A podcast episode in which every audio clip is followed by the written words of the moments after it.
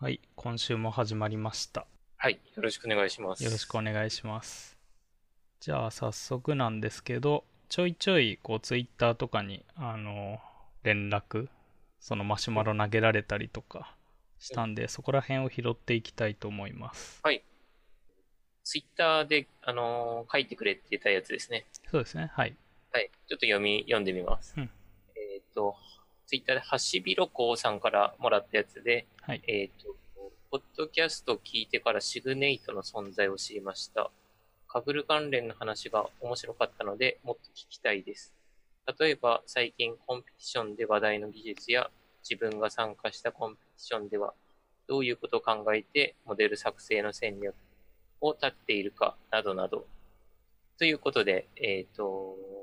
シグネイトというあの日本のコンペの存在を聞い知って、で、カグル関連の話が面白かったので、もうもうちょっと聞きたいとか、そういうコメントをもらいました。うんうんはいはい。非常にツイッターでもらえて嬉しいですね。そうですね。それで全う然んこのポッドキャストでカグルを触れてないことも、そうですなね。んかちょっと前回あまりかぐる、何話したらいいか分かんなかったんで、そうっですね。ていうのもあはったりして、はい。うんこれでかぐるの話を正面からやっていけるなって感い、じそうでで。すすね。はい。やっていきましょう。一旦私がちょっと答えてみると、はいえっ、と、まあ、最近話題、最近かはちょっとわかんないんですけど、うんまあ、私がすごいもう、いあの、前回のコンペとかでもうずっと使っていたのが、あの、はいライト GPM という、あの、マイク、マイクロソフト作成のパッケージですね。はい。で、えっ、と、まあ、あの、テーブルデータを、えーえーとまあ、ランダムフォレストをさらにもう改善したみたいな感じで、まあ、早くてはい、精度も高くて、で、大量の特徴量を入れられて、で、もうた、なんか無関係な特徴量とか入れてもあまり精度が落ちないうんというので、まあ、とりあえずもう、私はライト GBM どんどん使って、まあ、他の方もかなり使ってる人が多いみたいな、あの、ライブラリがありますね。はい。はい。これが、まあ、最近かわかんないんですけども、まあ、テーブルデータではすごいみんな使ってて、はい、常に話題に上ってるパッケージなんじゃないかなと思そうなんですよね。なんかここら辺も結構普段機械学習系触らない人だとなんか知識の偏りというか出てくる気がするんですけど、はいなんかこう機械学習っていうと最近はこうニューラルネットワークというかう。ディープラーニング系の技術がなんかメインで使われてなんかそこの技術がすごいんでしょみたいな感じではい。なんかやってますけど実際のそういうなんだろう取り組んでるものを見るとはい意外とそういうなんだブースティング系のライブラリーが結構メインでほとんど使われてるんですよね。そうですよね。カグルでは、特にテーブルデータだともうかなり使う、こういうブースティング系が使われてますし、はい、多分実務だともうこういうのじゃなくて、もうロジスティック回帰とか、ですよね。もうランダム SVM ですはい、ランダムですと SVM とかは、はいの方がまあ軽かったり使われてたりするかもしれなかったりで、はい、かなりそうですよね。分かれるというか、うん。その人のやってることによっても認識も分かれちゃってるのかもしれないですね。はい。まうあ、んちょっと後で出てくるかもしれないんですが、画像系はまだニューラルネットワークの方がなんかやりやすかったりとかもあったりするかもしれないんですけど、結構そういうテーブルデータとか数値系のデータ使うときって結構ここら辺のブースティングが楽というか、まあ精度も良くて使いやすく楽てで、、はい。本当楽で使いやすいですよね。あといいのは並列処理もしやすいんですよね、これって。ああの木とかその決定義を作るのを並列処理できたりとか、そこら辺であの分分散並列みたいのもやりやすくてあの処理も早いっていうので、うん結構好まれてますよねあ、はい、そうですね。同じようにライト B あライト GBM の他だと XG ブーストとかはい、がまあ有名で、名ですね。はい、ジュリアでも一応どっちもラッパーというか XG ブーストは公式のが出ててへライト GBM はライブラリは公開されてないけど Git クローンして使えるとかそんな状態ですね今んとこーんライブラリは、えっ、とライブラリはマイクロソフトのああ、のマイクロソフトでははい出しあの出してないけど、あれどうだったかなライト GBM のえっ、とそっちはそっちでビルドしてそれとは別にまたライト GBMJL っていうのをビルドしてあーそのライブラリを参照してああ、使うみたいな。はい。で、あ、じゃあ、ジュリアでも、その、カグルをやれる環境はある感じですね。ただまだ1.0に対応してないっていう問題も出てきてそこら辺も、はいまあ6系とかで触る必要はあるんですけどねまだ、うんけどまあそこら辺も解決してくるとは思いますねなんでまあそこら辺から本当はなんだろう機械学習始めましたとかはそこら辺から触ってやると意外とうまいことモデル最初作れたりとかうん。面白いと思うんですけどねなんかいきなしそういうディープラーニングから入ろうとかすると結構つまずくポイントなのかなって少し思ったりもしますね、そうですね。うん、どうなんでしょうね。ディープから入るよりいい感じはしますね。はい、まあ、さっさと作れるとか、うん、さっさと作れますしね。結果も数十秒で、まあデータ数にもよりますけうどん出ちゃうんで。そうなんですよねや,、はい、やりやすいですよね。はいうんまあ、次の話題もそのまんまいって、そのカレーちゃんがスタン、んサンあ、タサンンダータンデール、サンデールタンデールコンペで、はいそうですね。で、どういう、あ、さっきの質問であの、どういう戦略を立ててやったかということなんですけど、うんえっ、と、まあ、えっ、と、二つ大きな戦略というか、基本方針を立ててやったんですけど、はいまあ、あの失点を減らすということと、まあ、加点を狙うという、まあ、大雑把なんですけど、そんなあの方針を立ててやりました。うんで、失点を減らすというのが、あの、フォーラムと言われるあのディスカッションとかカーネルで、まあ、みんなが議論していることを、まあ、自分だけが減らないと、その自分が、まあ、失点しているような形になっちゃうので、はいまあ、他の人がそこでフォーラムで議論していることは、まあ、なるべく把握して、うんまあ、どんな手法をみんなが取り入れてるかっていうのを、まあ、常に参照するようにして、で、あともう一つの戦略として、加点を狙うというので、まあ、うんフォーラムだけの情報じゃ、まあ、みんなと同じ点数にしかならないので、はいまあ、なんとかその、他の人が見つけてないようなことで、あの、まあ、プラスになる項目を見つけられるようなことを、まあ、狙って、まあ、いろんな試して、なるべくたくさん試して、なるべく失敗、まあ、すたくさんしてうん、いいのを、加点を狙うっていうので、やりつつ、ただ加点を狙うという、でもまあ、あの、何でもかんでもやると時間が足りなくなっちゃうので、はいその、えっ、と、キーとキーポイントとなりそうなとこで、なるべく加点を狙えるようなことをやって、で、えー、簡単デルコンペのとか、なんとか金メダルを取れました。おーっていうので、はい。はいうん、ちょっと、その、ざっくりとした回答になっちゃうんですけど、うんはい基本的には私はこんな形でうん考えて、まあ、モデル戦作成の、まあそうですね、戦略としてやりました。はいえっ、と、そこの失点を減らすではい。あれ、1回目の時だっけな、話した、あの、はいリークリークでしたっけリちークはいはいはい。そういうのも、まあ、チェックしてて、そうですね。例えばリークが出た場合ってどういう処理してるんですかもうその、あの、サブミットするところにはもうはいその値を設置しちゃうみたいな、そういうリークだったんですかそれとも、そうなでんすねかこういう傾向だよみたいな。完全にそういうことですうね。んそ、のなるほど。テストデータ、あの、提出するデータ確か5万件ぐらいあったと思うんですけど、はい。そのうちの8000とかをリークで埋めちゃうあっていうので、そんな漏れた、漏れたというか。はいこれではいそのリークも、まあ、固定じゃなくて自分で見つけに行かないといけないので、うん、そのリークをいかに多く正確に見つけるかっていうところが、その、まあ、リークがあるはい。コンペ、まあ、変なコンペだったんですけど、うんはい。まあ、そこをなるべくたくさんみ正確に見つけるっていう一つのポイントがあって、うんでもそれはそのまま完全にあの分かるので埋めちゃってって感じですね。で、うんその後は普通の機械学習のライト GBM みたいなのを使って、はいまあ私は完全に他の人のカーネルを参考にして、うんもうほぼ丸写しだったんですけど、それ、それを、他はそれで埋めるみたいな感じでした。うーんはいはい。まあ、そこのリークをどれだけ手作業で時間かけるとかも、なんかありそうですね、そういうコンペは。そういうコンビでもう手作業で、私は法文でもう回すみたいな感じで、そうでしたね。手作業感すごいありましたね。うん。はいはい。じゃあまあなんかそういうので普段やってますと。うん、そうですね。普段やってます。はい。で、えっ、とまあ、カグルの話題で、最近新しいそのテーブルデータのが出ましたよね。ああ、そうですね。出ましたね。あれは、えっ、と、なんか、なんだ、自分そこまでチェックしきれてないんですけど、はい。あの、R スタジオはい。が関わっ R スタジてるんですか、あれって。 R スタジオさんというあの、R、の IDE というか、はい、そうですよね。うん、はい。を、の、えっ、と、会社さんが、あの、開催してるコンペっていうのが、えっ、と、この、一昨日ぐらいでしたっけ一昨日っでていすうか、かね。はい。えっ、と、9月15日ぐらいに、うんえっと開催、まず始まりました。はい。はい。で、なんか、このコンペで面白かったとこが2点ありまして、はい。あの、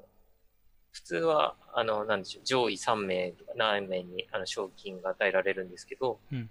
まあ、それとは別に、あの、R ユーザーの方で上位の人には、その、さらに加わプラスの賞賞金というか、賞を与えますはい。というような、まあ、R スタジオさん、社さん、R スタジオさんが主催なので、うんまあ、R の人に上位の、なんか、特別賞が与えられるっていうのが面白かったのと、はい。あと、チームの最大人数みたいなのが、うん。これまでそういうコンペ、ちょっと、あんまりなかったのか、初めてなのかわかんないんですけど、うん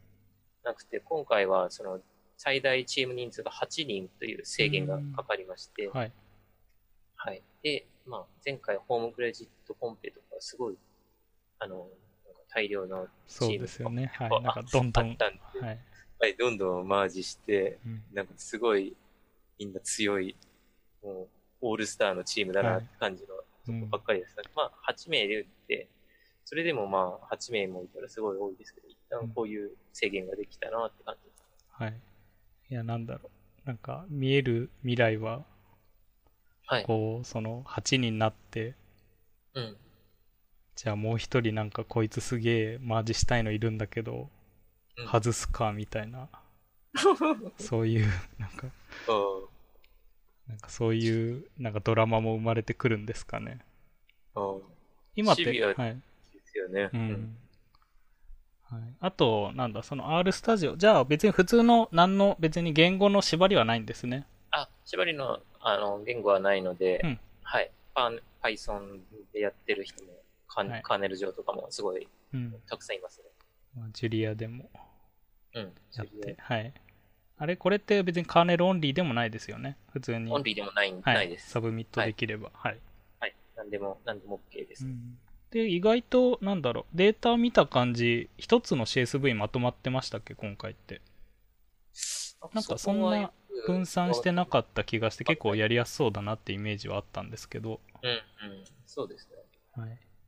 なんか JSON なので、あいくか JSON なのかな、うんなんかうまいこと読み込んでやらないといけないみたいですけど、あなるほどはい。あとは、まあ、割といけるのかどうなのか、ちょっと私もダウンロードしたぐらいで終わっちゃったので、っうんてとこですね。じゃあそれはちょっと久しぶりのテーブルデータなんで私も取り組んでみようかなとおー思います、はいそうですね。期限11月ぐらいでしたっうん11まあそんなもんですかはいけ ?8 日がデッドライン。あ、あの、あ、違う、15か。15が最終期限なので。はいそうですね。まだ今後もやっていきそうですね。そうですね。はい。うんで、えっ、と、続いて、これはいもマシュ、今度はマシュマロのあ、マシュマロでいただいて、投稿で。えっ、と、読むと、えっ、と、画像のコンペは好きじゃないと思われるのはなぜですか優秀なモデルを持ってきて力勝、技勝負になっちゃうとかでしょうかという質問をいただきまして、うんえっと、えっ、と、おそらくですけど、まあ、画像のコンペよりも、まあ、テーブルデータの方が、まあ、人気があるのはなぜですかっていうので、はい。優秀なモデルを持ってきて力技勝負になっちゃうんでしょうかっていうような、あどうしたってことを知りたいみたいな感じでしょうかね。うんで、なんでテーブルデータの方がまあ参加人数が多かったりするのかなって考えたんですけど、はい。多分、まあ、画像のコンペを真剣にやるとすると、まあ、GPU が必須になるので、うん。あの GPU をまあ持ってないとまあやりにくいということで参加人数は増えないんじゃないかなうんと思いますね。で、最後、力技勝負になるちゃうとかというので、まあ、そうですね、あのー最終的になんか GPU で数日回すとか、もう1週間回すとかの勝負になっちゃうと、まあ、いい GPU を持ってるかとかの勝負になっちゃったり、クラウドを使えるかとかの勝負になっちゃったりするのかなってとこですね。うん。で、私最近、あのーカグルじゃないですけど、あのシグネイトの台風コンペをやったりしてて、はい。もうしてることもあって、まあ画像コンペ全然あの楽しいなと思うんですけど、うんそうですね、なんか技術の進歩すごいなっていうのが感じられたりとかですね。うんあのまあ自分でもその、ちょっと前の論文とかで触れられてたものを、うんあの、まあ、真似して使ったりですとか、はい。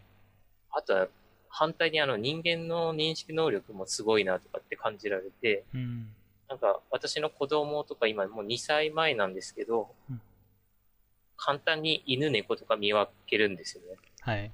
まあ犬とかすぐワンワンって言いますし、うん。猫はなニャンですし、でも全然間違わないのに、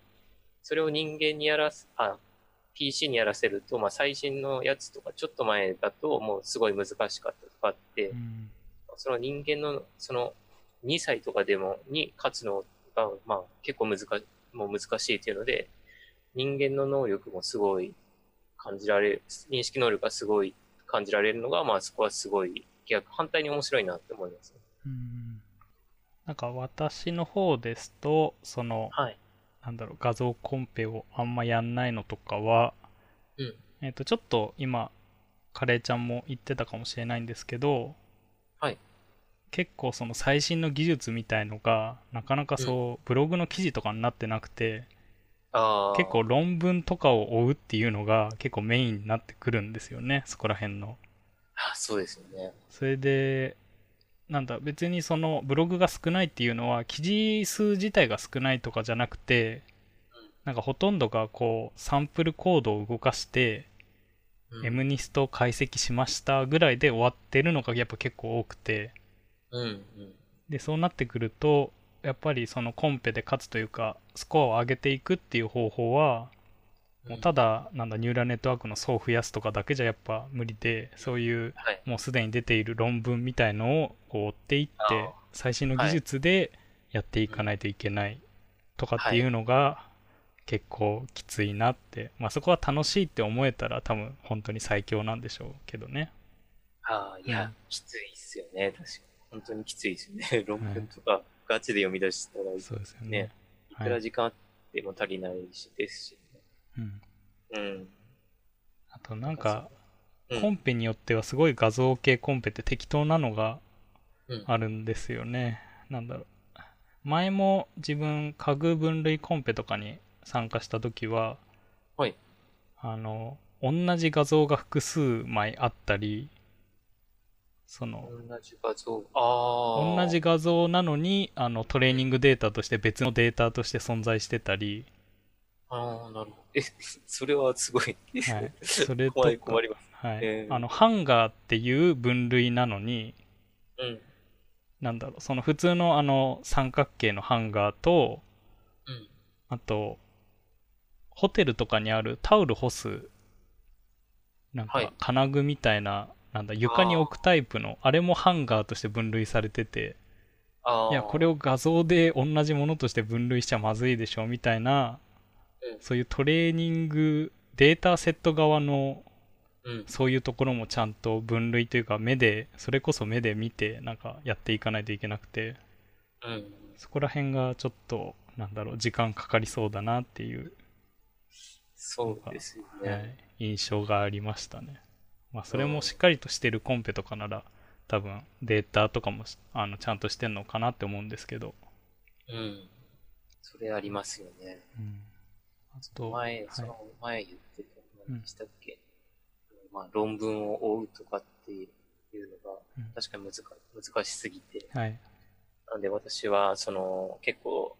まあそこら辺強い方と、うんあの、チームを組んで今やってるんですけど、はい。なのでね、日本語で聞いて、日本語で、まあこんなのがあるよって教えてもらえるならいいですけど、うん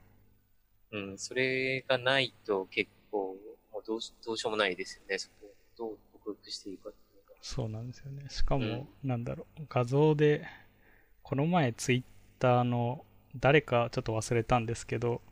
はい。今ってカグルで、確か、あの、レントゲン写真のコンペもありますよね。なんかあありますなんね。か肺のレントゲン写真でその肺の病気を特定するみたいな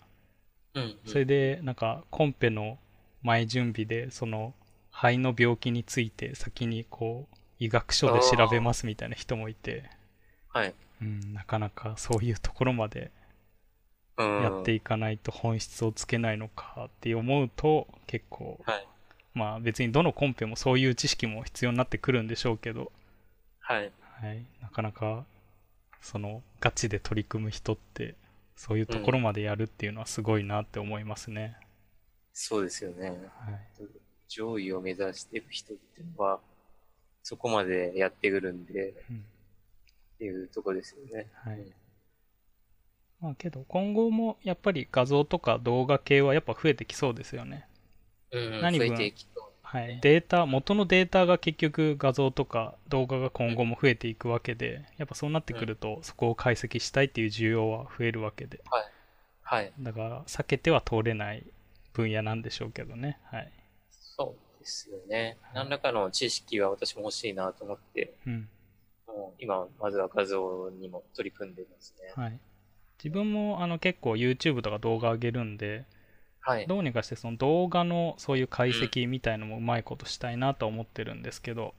はい。うん、なかなかそのデータ集めるにもデータも重いしとかで、うん。なかなか取り組むのは大変ですね。はい。そうですね。動画とかもやってみたいですね。ですね。はい。で、えっ、と、もう一つの話題が、えっ、と、前回、その Jupyter ノートブックのチップスを教えてくれみたいので、それも一つ、なんか、来ましたよね、確か。そうですね。これもマシュマロでしたっけで、届いてまして、はい。えー、と PyCharm と、えー、Jupyter ノートブックを使うことによって、えー、PyCharm の強力なコードの自動保管が利用できて便利です。うんいう回答が来てくれまして、はい。レゴンさん PyCharm って使ったことありますかあのー使ったことありますね。あの、特にこの PyCharm は JetBrain 系、その JetBrain っていう ID 作ってる会社が提供してるソフトウェアで、はい。あの、普段、あの、業務で、同じその JetBrain が出してる RubyMine っていうのを使ってうーん。たりして、それは Ruby のそういう、なんだ、ID で。そうなんですね。結構なんだろうな、Java 界隈がもともとなのかな、JetBrain。はいなんで、そこら辺の界隈の人はもともと好きな人が多かったりして、好まれてるエディターなんですけど、何分こう、プロフェッショナル版というか、その有料えー、で有、料が、はい、はい。ありまして、それが結構お値段、いいいいお値段なんですよね。あ、そうそうなんですね。はい。だから会社で負担してくれて買ってますとかなら、あとは自分みたいにフリーランスでも経費として落とせるから買ってるとかっていう人じゃないと難しかったりするんですけど、はいえっと、一応ちゃんとコミュニティ版って言って、あの、無料版も出てて、うん。そっちは、あの、そういうウェブ開発の機能とかが制限されるのかなその回無料で使えるよみたいなので、はい。それで多分このあの Jupyter ノートブックと連携は PyCharm で OK で、はい。で、私も使おうと思ってたんですけど、まあ、やっぱジュリアが使いたくて、なんとか PyCharm のその PyCharm 上であの Jupyter ノートブックみたいのが動くんですよ、中で。はい。はい。で、そのカーネルをなんとかジュリアにしようとしてみたんですけど、の すごいです。無理、はいあのあー自分の技量が足りなくてダメで。えーそれで結局あんまやってないっていうので終わってますけどちょうどあのそのあの RubyMine のところで Ruby、はいあのなんだろうその有料会員も2種類あってうんその1つのソフトウェアその PyCharm かその RubyMine を単体で契約するっていうのとその JetBrain が公開持ってる全てのソフトウェアを買える使えるよはいみたいなライセンスもあって、えー自分はそのどっちでもおあどれでも OK だよのライセンス持ってるんで PyCharm とかも使ったりしてるんですけど、なるほど。はいまあ、けどそこら辺で確か保管機能とかってあの Jupyter ノートブックってそういうのがあんまなくたなくてはい。とかですよねうん、そうですね。あと気になってんのは Jupyter ノートブックって Vim バインドとかってできたんでしたっけああ、なんか、あのーエクステンションっていうう、ん。あのーなんか、追加のや、あえっ、と、機能みたいなのを導入して、できるって聞いたことありますけど、はい。ちょっとどういう使い勝手かはわかんないですね。はいはいうん。まあなんかそこら辺で、そういうなんだろう、コードを書くっていうところだと、確かに Jupyter ノートブックってまだ弱いところというか、はい。ある感じがして、そういうのをこういう IDE の上でやるっていうのは、確かにいいなって思いますね。うん、いいですうねん。。うん結構コード保管がないと、やっはいぱ結構きついので、うん。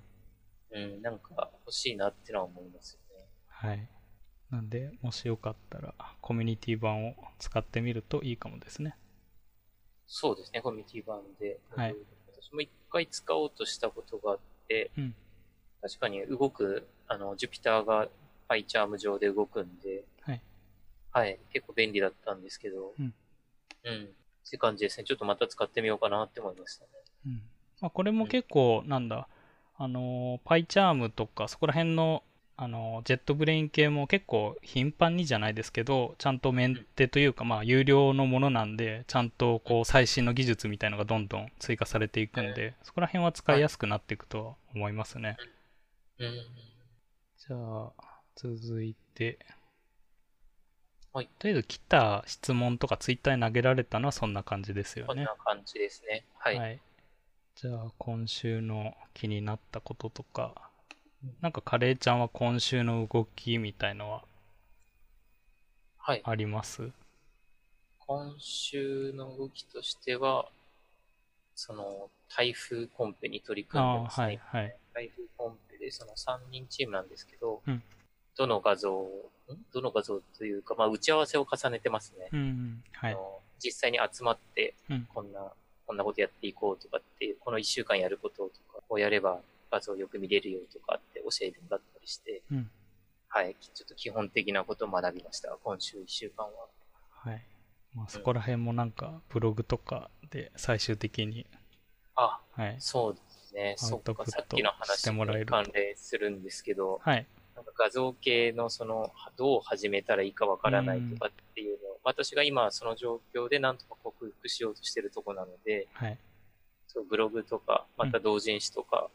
を、うん、終わった後にでも書けたらいいなって今思ってますね。そうですね。いいですね。うんはい。私の方で気になったニュースとか、やったことをあはいまあ話していくと、一つは、えっ、と、これ、まあ、後でリンクとかを貼っとくんですけど、はいこれはまずニュース記事ですね。なんかおう IDC ジャパンっていう会社が、その人工知能を国内企業にこう、なんかいろいろユーザー調査して、みたいな話だったんですけど、そこで出てきたのが、やっぱりその企業側も結構、そのストレージ支出、そのデータを保管しておくコストってやっぱ結構かかるよねみたいなことが話されてて、おう結構この問題ってやっぱりなんか機械学習やってると避けては通れない話だと思っててなんかそこら辺ってなんだ対処というかどういうストレージその大量のデータに対してどこに保管しとくだとかうん。なんかそういうのってなんか対処してたりします大量のデータ。はいまあ、どんどんそのなんだローカルの PC も容量が圧迫されていくじゃないですかはい。それなのかそういうもう有料のストレージみたいなサービス契約してそこにどんどん貯めていくのかああ。そっか、かぐるぐらいであればもう、一旦自分のローカルに入れて、はいコンペが終わる都度も処分していくとか、はい今はそんな感じなので、特にストレージについては契約とかしてないですうね。んはいうん。え、レゴンさん何か契約とかしてたりしますか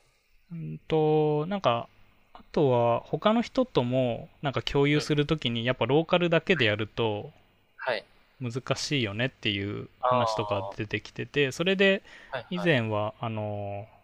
ボックスっていうサービスおあへあーのドロップボックスとはまた違って、あ、違うんですかはいあのそういうサービスもあったりしてそこでも無料枠みたいなのあってそういうので共有してみ見たりだとかうん。あと Google ドライブの更新契約更新を上げて容量増やして対応とか、はい結構そうです普段自分が今使ってんのはメインはあのノート PC なんで結構容量って制限受けるんですよねはい。なんでそういう時にとかあとはあれですね Google のクラウドプラットフォームの SQL をどんどんビッグビッグクエリビッかグクエリはい、とかに貯めたりとかも使ったりしてましたねああ、そうですよね。はい Google ドライブは、そうですね。使わしてもらったりしますね。うん無料でも使えますし、はいうん、ちょっと課金すれば、ね、少し大きくなりますし、そうですよね便利ですよね。はい、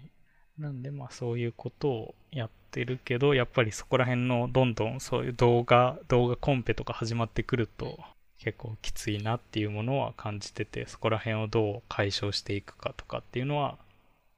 考えよそううででねすすねはい GCP とかに頼っちゃうしかないのかなって感じになるんですかね。はい、あとはなんだろう前回かなあのそのメテオサーチのはい。漫画とかではこうあーバッサリもうデータはここはもうはしょってはしょってみたいなことしててああ、はい、はい。なんかまあそういうふうにあのもうどうどんどんいらないと思うデータを捨てるっていうのも結構大事なのかなっていうのは思いますけどけどやっぱローデータというか生のデータをやっぱどっかに保存しておきたいみたいのもあったりして、うん。うん。うん、なんか今後もなんかちょくちょく出てきそうな話題な気がして取り上げてみましたああ、そうですね。この記事読んで面白いなと思ったのが、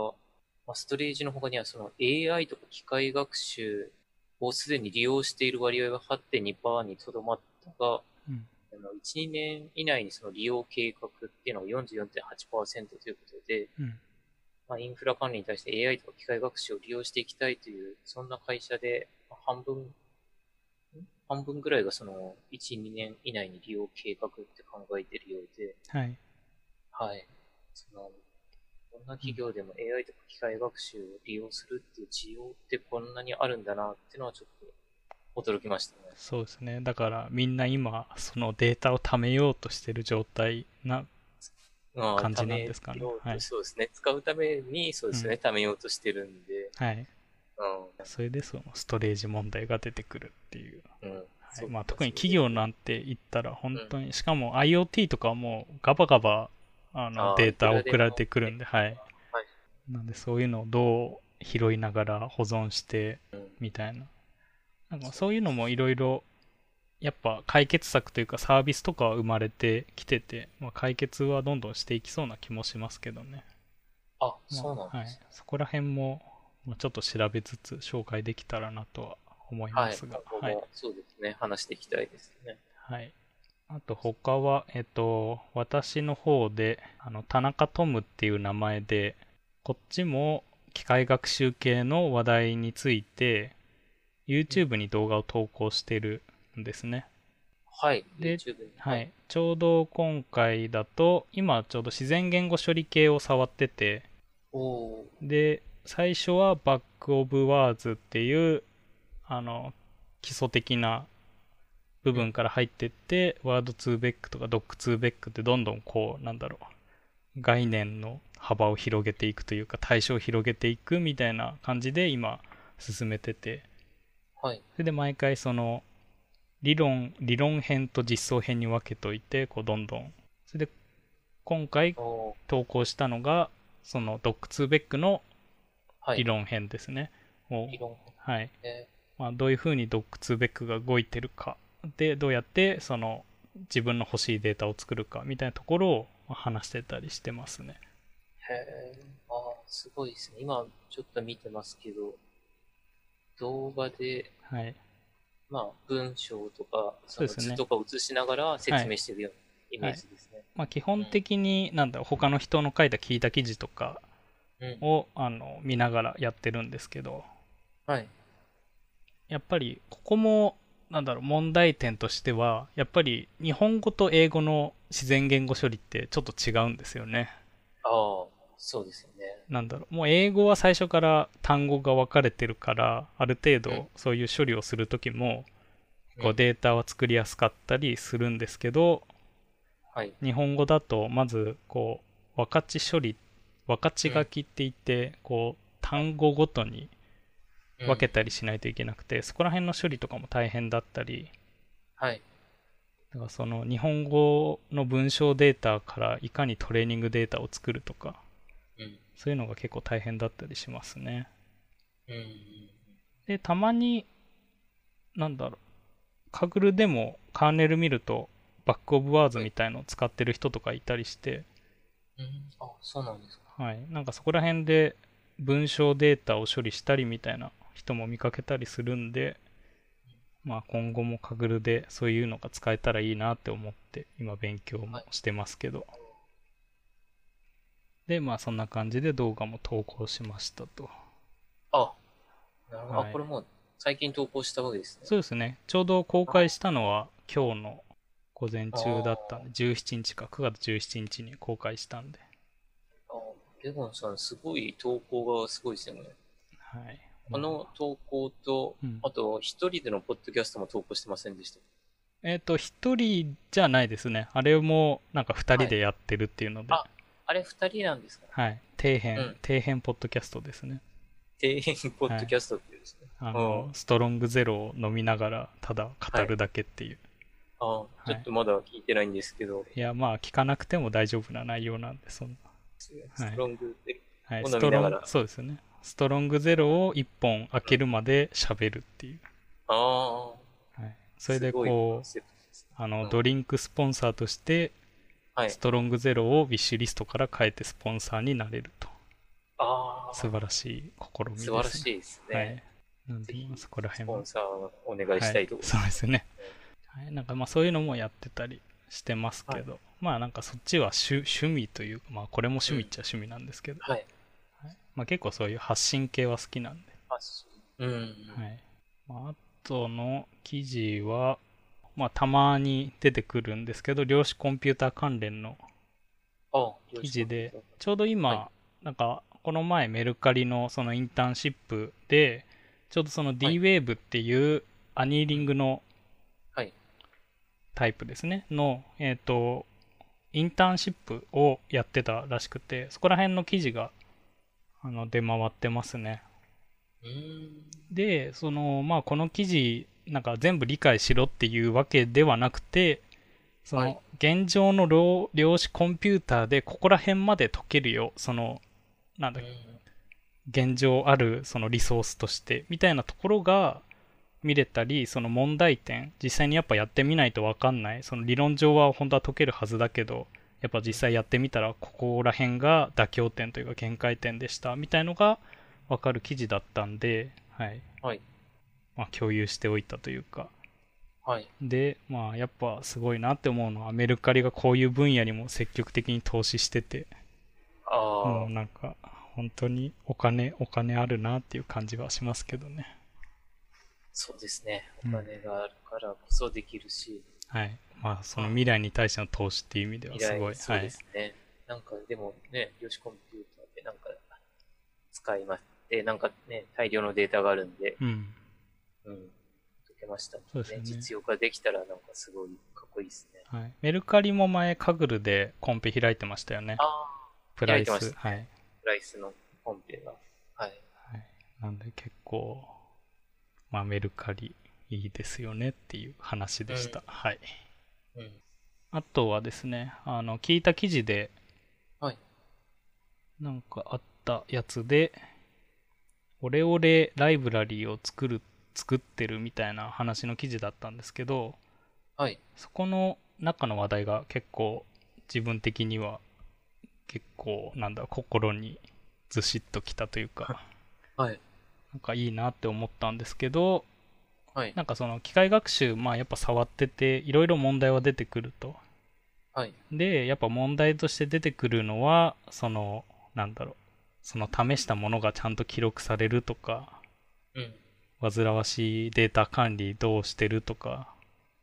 ああ、そのモデル管理を、モデルがね。はい、ちゃんとしたいみたいなそういうところをやっぱ解決しきしていきたいよねで自分でもうなんから自分でもライブラリー書きながらそこら辺の問題をちょっとずつ解消してますみたいな話をしててうん。まあなんかそこら辺で思ったのは、まあそういう確かに機械学習だと結構そこら辺の問題出てくるし、はい。意外とこうみんながカグルに夢中すぎて、うん。なんだろう、外とそういうライブラリーって整ってないよなっていうのも、あーなんかいろいろあったりしてうん、なんだろう結構ウェブのフロント界隈だと結構そこら辺はもうすぐライブラリーが出てくるんですよね。JSK とかだと特に。へえ。それですごい大量に出てくるけど、まあ、メンテされないとか問題もあるんですけどうん、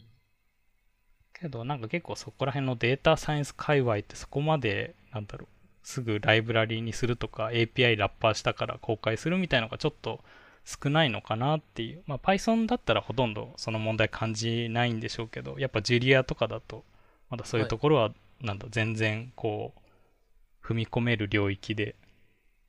ああ。まあ。これかららも増えていきそうでっていうところでなんか自分も最近そのジュリアであのソニーが公開してる、はいあのニューラルネットワークコンソールっていうソフトウェアうん。があるんですけどここら辺で触ったことありますいや、あのないです。あのなんかこのソフトはこれもあの前ちょっと話した GUI 上でうん。プログラミングができるというかニューラルネットワークが組み込めるっていう、まあ、ソフトでして、はい。でまあここのなんでそのジュリアからって言ってんのかっていうとそのニューラルネットワークコンソールもある程度こういう形式で CSV 入ってねみたいなフォーマットがあるんですよはい。でそれをジュリアからもうなんだ CSV 読み込んだ時点でこれが教師データだよここがその目あ目的変数とあの実際にトレーニングするデータの方うん。みたいのをもう指定してあげればそのニューラルネットワークコンソールのフォーマットに適した状態で CSV 入ってくれるみたいなあなんか。あそういうライブラリーというかまあ自分の関数とか作ってるんで、はいなんかそういうのをもっとこう公開していけるみたいなうん。なんだそのムームーブメントというかうん。なんかそういうのをちゃんとやっていきたいなって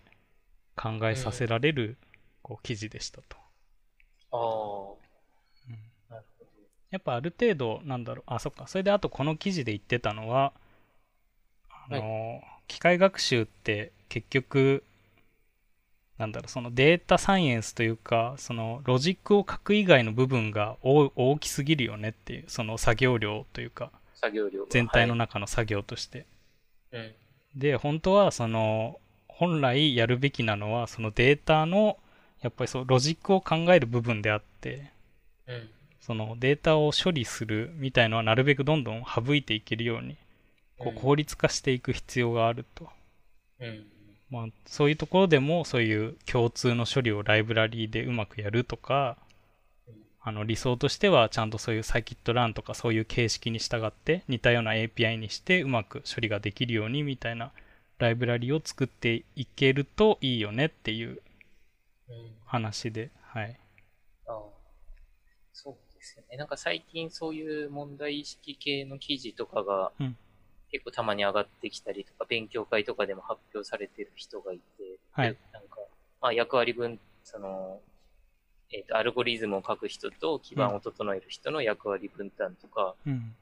あの、どうやっていくのがまあいいかみたいなのがよく最近聞きますよね。はいうん。だから、ね、今後議論があって、みんなが自分のやりたいところに集中できるような仕組みが、なんかね、整ってきたら一番ベストな環境になってくるのかなってはい思いますね。でまだまだそういうライブラリーも少ないんである意うん味チャンスだぞっていう、ああ、チャンスもうはいだしそういうなんだ新しいライブラリを作るとか、うん。はい。はい、ジュリアとかだったら本当にチャンスしかないって感じかそうもしでれすなよいねです、ほとん。ど API のラッパーとかなんて出てないわけですしメンテもされてなかったりで、ああ、そっか、ラッパー書くだけでもはい、かなりの貢献になりますし、そうですよね感じですね。うんはいでなんかそういうのにオープンソースに興味がある人とかはそこら辺から触ってもうん。いいのかなって思いましたああ。